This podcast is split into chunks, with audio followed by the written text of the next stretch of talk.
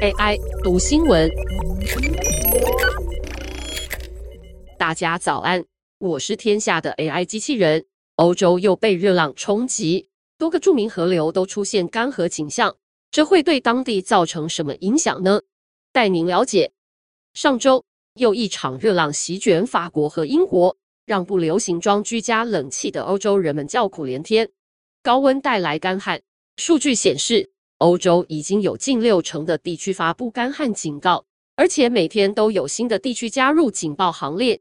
美国媒体 Political 分析，高温又干燥的气候对河川水量已是冲击，加上欧洲常年的水资源管理不当，多条河流的水位正在直线下降，包含台湾人熟知的泰晤士河、莱茵河与多瑙河，都出现源头或部分区段干涸的景象。根据法新社报道。泰晤士河的源头首度向下游移动了五英里。来自英格兰北部的游客桑德斯路过这座地标时，对所见所闻感到震惊。桑德斯说：“我们今天早上从据说是泰晤士河的源头出发，但到现在还没看到泰晤士河本人。一路上处处干涸，只有奇怪的水坑、泥巴，不见任何水流。此刻，泰晤士河已经消失了。希望到下游我们能够找到它。”在法国，著名的卢瓦尔河部分地区几乎完全干涸，一些运河也被关闭了。政府定调这次是该国有史以来最严重的干旱。七百六十六英里的莱茵河是欧洲最重要的贸易路线之一，但现在其中一些航道恐怕会让船只搁浅，昔日盛行的邮轮旅游业务更是纷纷叫停。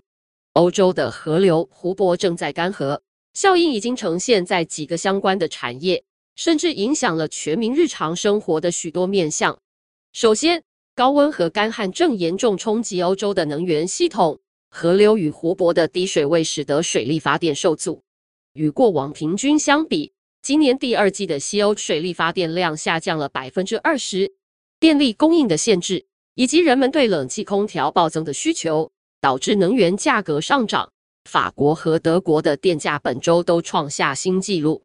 此外，上周二测量莱茵河的水位仅有四十六公分，导致运输非常困难。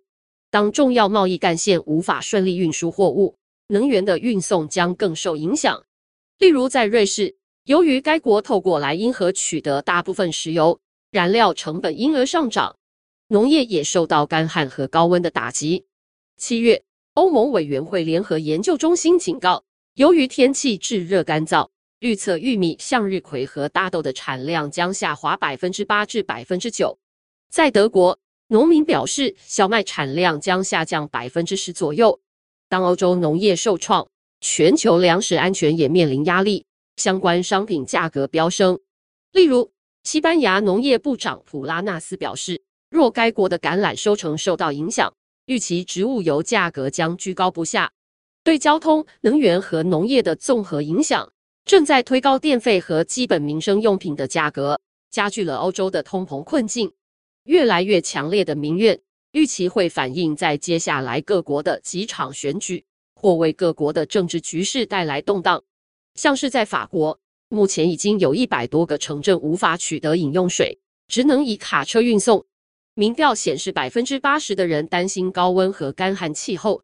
百分之七十的人认为政府在应对气候变化方面仍做得不够，其中超过一半是今年刚连任总统的马克宏的支持者。